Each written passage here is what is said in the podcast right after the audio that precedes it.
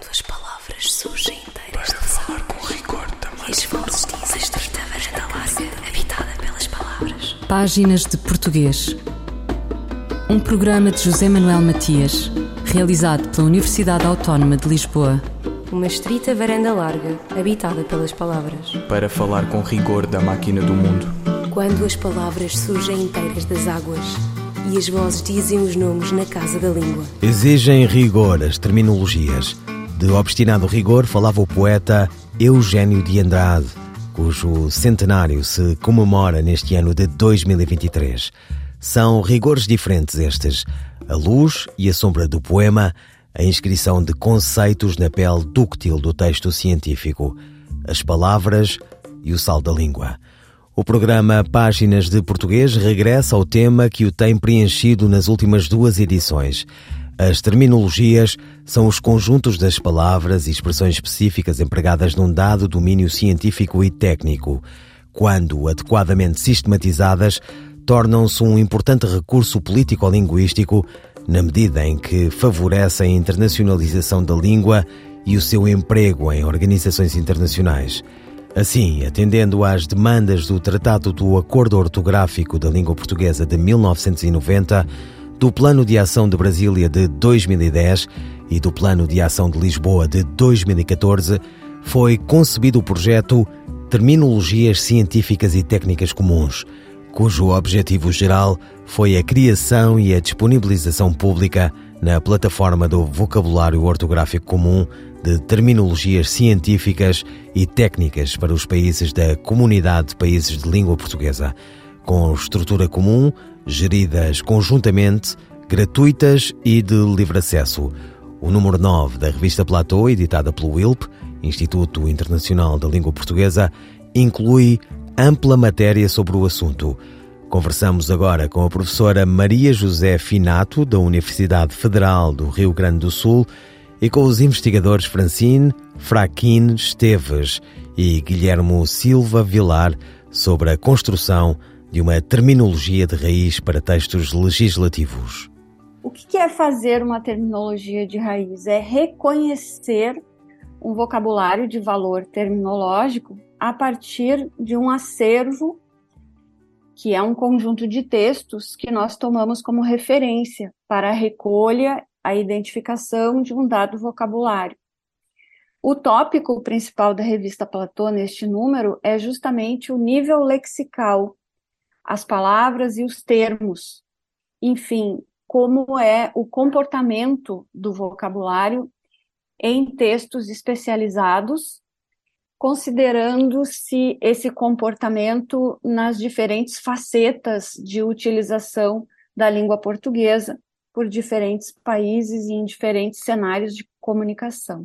Com essas terminologias uh, que depois se espera que sejam incluídas uh, no, no VOC, com a criação desse corpus terminológico, como é que se vai reunindo esse corpus? Este exemplo que nós trazemos no nosso artigo, ele é, se ocupa justamente de um um caso hipotético, por exemplo, a recolha das terminologias a partir das constituições dos países de língua portuguesa.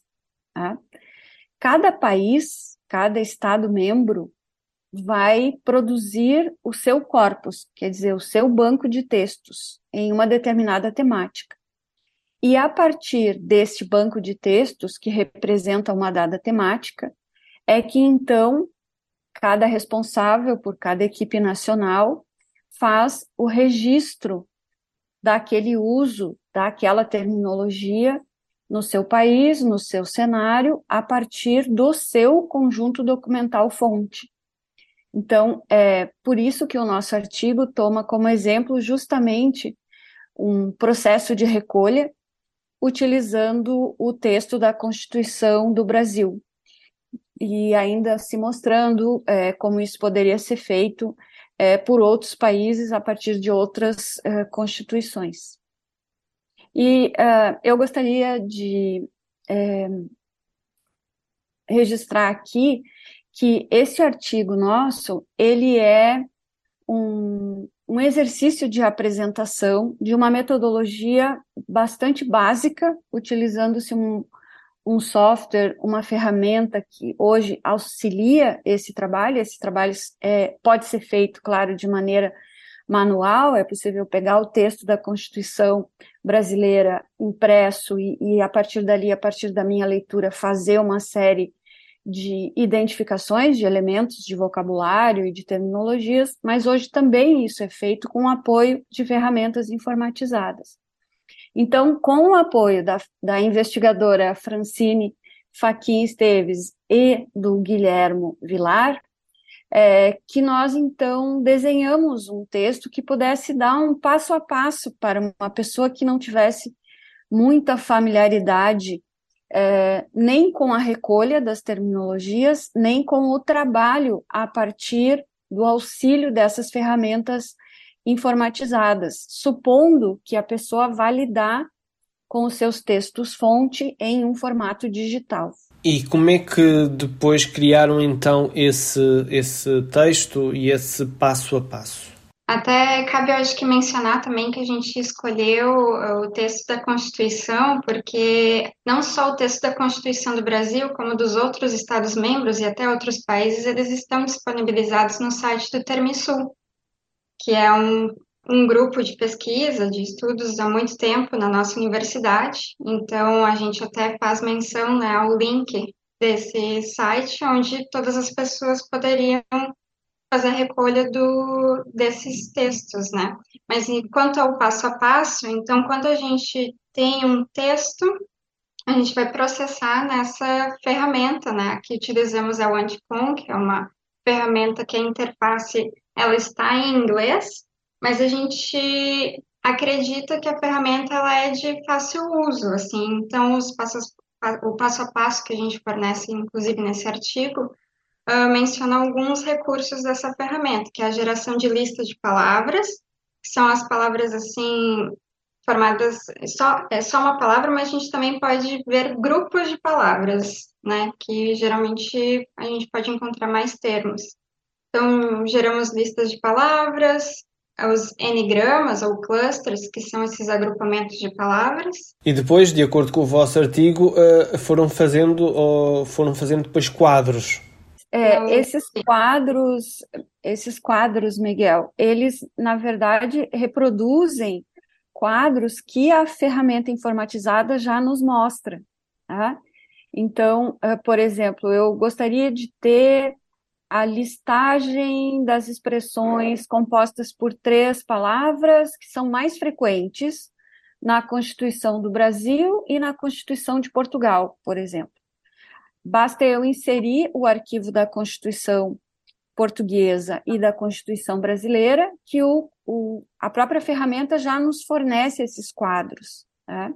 Claro que a gente pode transpor esses quadros que a ferramenta gera para esse formato de quadros e, e, gerar as nossas bases de informações, né? Mas um aspecto muito importante que nós é, queremos salientar também nesse texto é que essas ferramentas de listagem de palavras, né, como esta que nós mostramos, elas fazem só uma pequena parte do trabalho.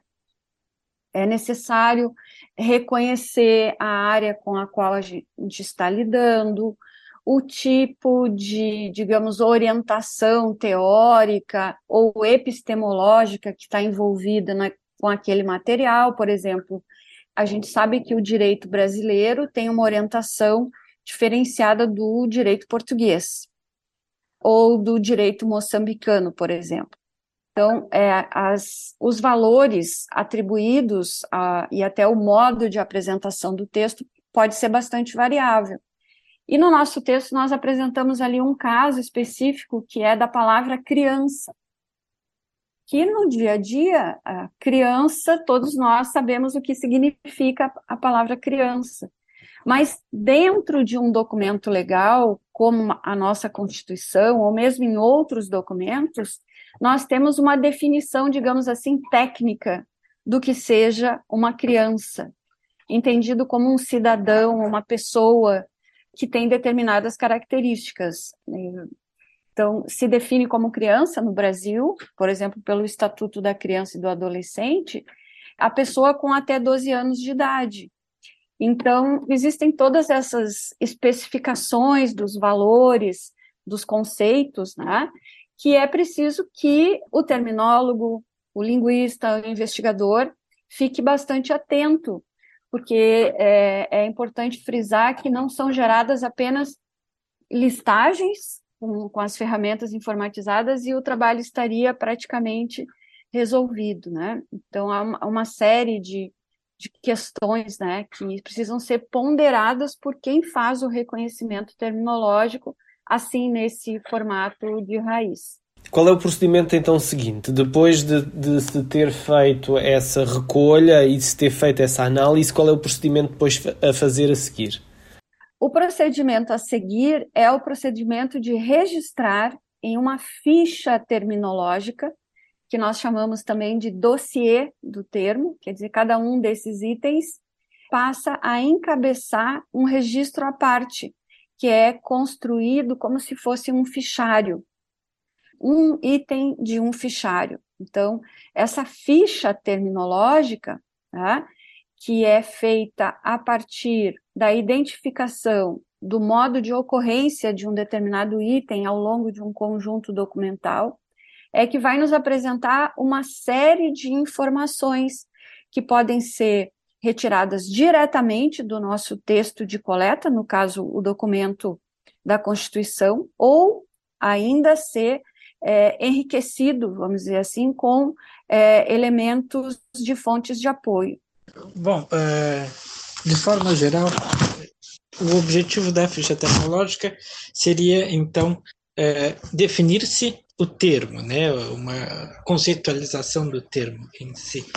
Ou seja, como a professora bem disse, nós podemos certamente nos amparar do material retirado do próprio texto, ou seja, de um contexto onde o termo estava, onde ele foi coletado, como também de material de apoio. E certamente essa junção acaba possibilitando uma compreensão do que seria o termo dentro da, da, da área pesquisada, no caso aqui, o direito constitucional. É, no artigo, o, o exemplo coletado foi impacto ambiental. Né? Certamente, é, ele vai ser, apesar de conter dentro da própria Constituição o que seria brevemente uma conceitualização, ele certamente vai depois ser expandido dentro da legislação infraconstitucional, que serviria como um material de apoio para uma pesquisa mais aprofundada dentro do, do termo, seja na né, é, é, legislação ambiental em si ou próprio códigos ambientais, mais especificamente. Maria José Finato, professora da Universidade Federal do Rio Grande do Sul, e os investigadores Francine Faquin Esteves e Guilherme Silva Vilar sobre o artigo que escreveram para a revista Platô, o artigo intitulado Construindo uma Terminologia de Raiz, Textos Legislativos sob Exploração Terminológica. Fulgurações do nosso idioma.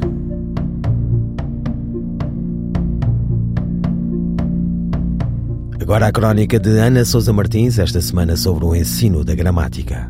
Ensinar gramática, sim. É comum ouvir dizer que os alunos escrevem mal e que por isso deviam praticar as suas competências de leitura e escrita em vez de estar a decorar termos de gramática. O que interessa, diz-se, é saber comunicar, saber produzir discursos com sentido e não tanto estar a memorizar regras e classificações gramaticais. Ora, quem assim fala crê que uma coisa é independente da outra, quando não é. Muito antes de entrar para a escola, todos nós, enquanto falantes nativos do português, desenvolvemos um conhecimento intuitivo do uso da língua e desde muito cedo sabemos dizer se uma frase está correta ou não, de acordo com esse saber não refletido dos mecanismos linguísticos de construção do sentido. Portanto, Aparentemente, ensinar termos e regras de gramática não serve para nada, porque afinal todos comunicamos e todos nos entendemos. Ora, o conhecimento intuitivo da língua dá-nos uma proficiência relativa, mas o que está em causa é apenas a interação num registro familiar, quando passamos à capacidade de escrever textos inteligíveis, há algo mais a acrescentar. Se os alunos escrevem, vamos lá ver, miseravelmente, se não sabem construir uma frase com pés e cabeça ou, ou se escrevem como falam, então é preciso ensiná-los a escrever. Mas como? E é aqui que cai a falácia de que a gramática está de um lado e as competências comunicativas estão do outro. Veja-se que se eu quiser inventariar as falhas comuns de escrita dos meus alunos, tenho de falar de pontuação e ortografia, sim, mas também de concordância morfológica e temporal, de anáfora e retoma lexical, de determinação, de conectividade interfrásica, de ambiguidade sintática, de referência factual e referência hipotética, etc, etc. E cá estou eu a desfilar nomenclatura gramatical.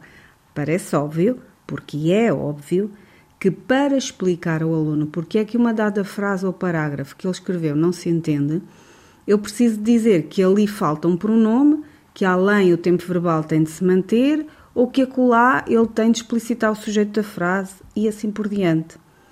A alternativa é eu recorrer a circunlóquios e paráfrases intermináveis na minha explicação, o que ainda vai confundir mais o aluno. O ensino direto e sistemático da gramática, seguido de exercícios de treino abundante e progressivamente mais complexo, é parte integral de ensinar a comunicar a um nível que vá para além da expressão de referência concreta elementar, que é o que a criança já usa. E a escola, espera-se, tem de estar nesse além. Ana Sousa Martins, a gramática e o seu ensino.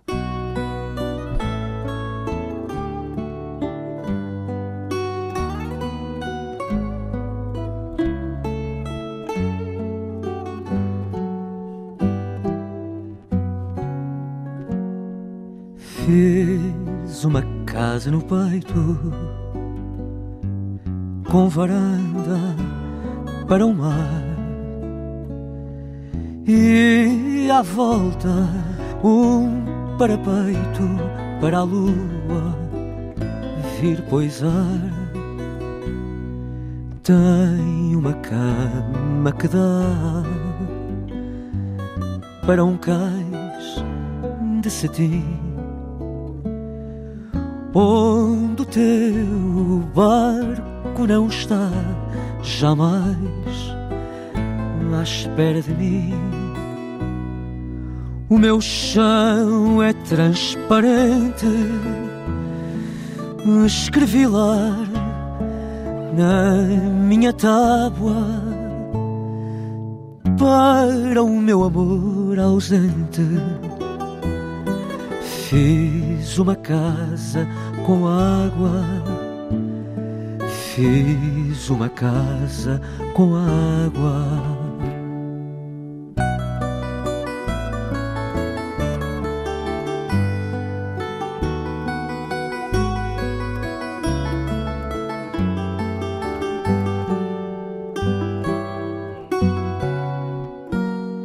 Escrevo teu nome nas ondas, com linhas do teu cabelo.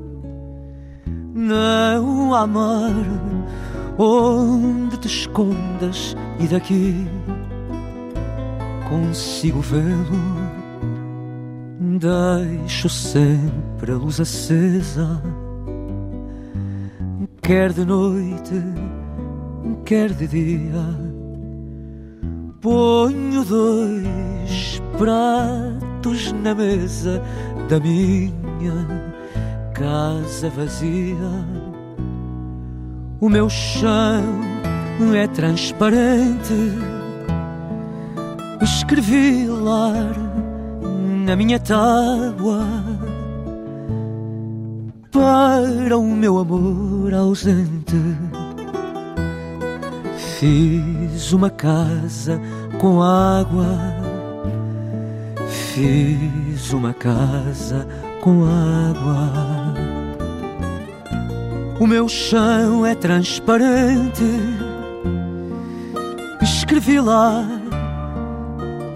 na minha tábua para o meu amor ausente. Fiz uma casa com água. Fiz uma casa com água.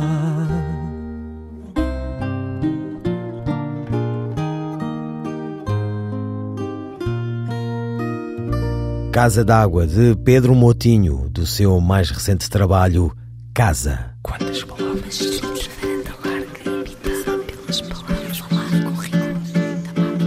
Voltamos à conversa com a professora Maria José Finato, Francine Faquino Esteves e Guilherme Silva Vilar sobre o trabalho em torno do desenvolvimento de uma terminologia de raiz, os textos legislativos sobre a exploração terminológica. O estudo foi publicado no número 9 da revista Platô, edição do Instituto Internacional da Língua Portuguesa.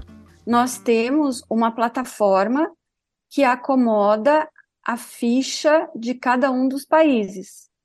E há um sistema de reunião dessas fichas a partir da, do modo de constituição da plataforma, conforme está descrito no artigo da professora Gladys Barcelos e da professora Tanara Kuhn. Então, nós nos preocupamos em ilustrar no nosso texto como seria o trabalho de cada equipe nacional mas a plataforma, ela, a plataforma que já foi é, construída e que começará a ser abastecida futuramente, terá justamente um sistema para juntar as fichas elaboradas pelas equipes dos diferentes países.